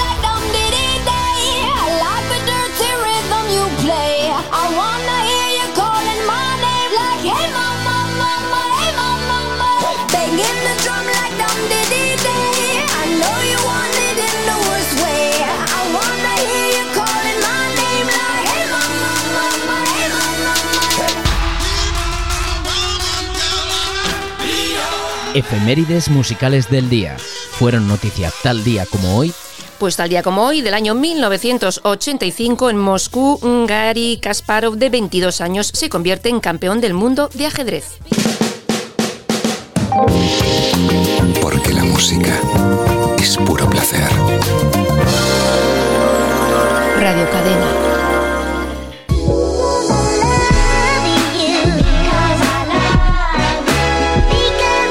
Y esto ha sido todo por hoy. Saludos Javier Muñoz en la técnica, todo nuestro equipo y todas las personas que participaron en el programa de hoy. Fran de León, Jaime Caneiro, María Barrios, Yolanda Cauciro Morín, Francisco eh, Gómez eh, y también, por supuesto, este que os habla, Santiago Fontela. Mañana que regresamos, mañana que volvemos aquí en Buenos Días España. Un saludo a todos y hasta mañana.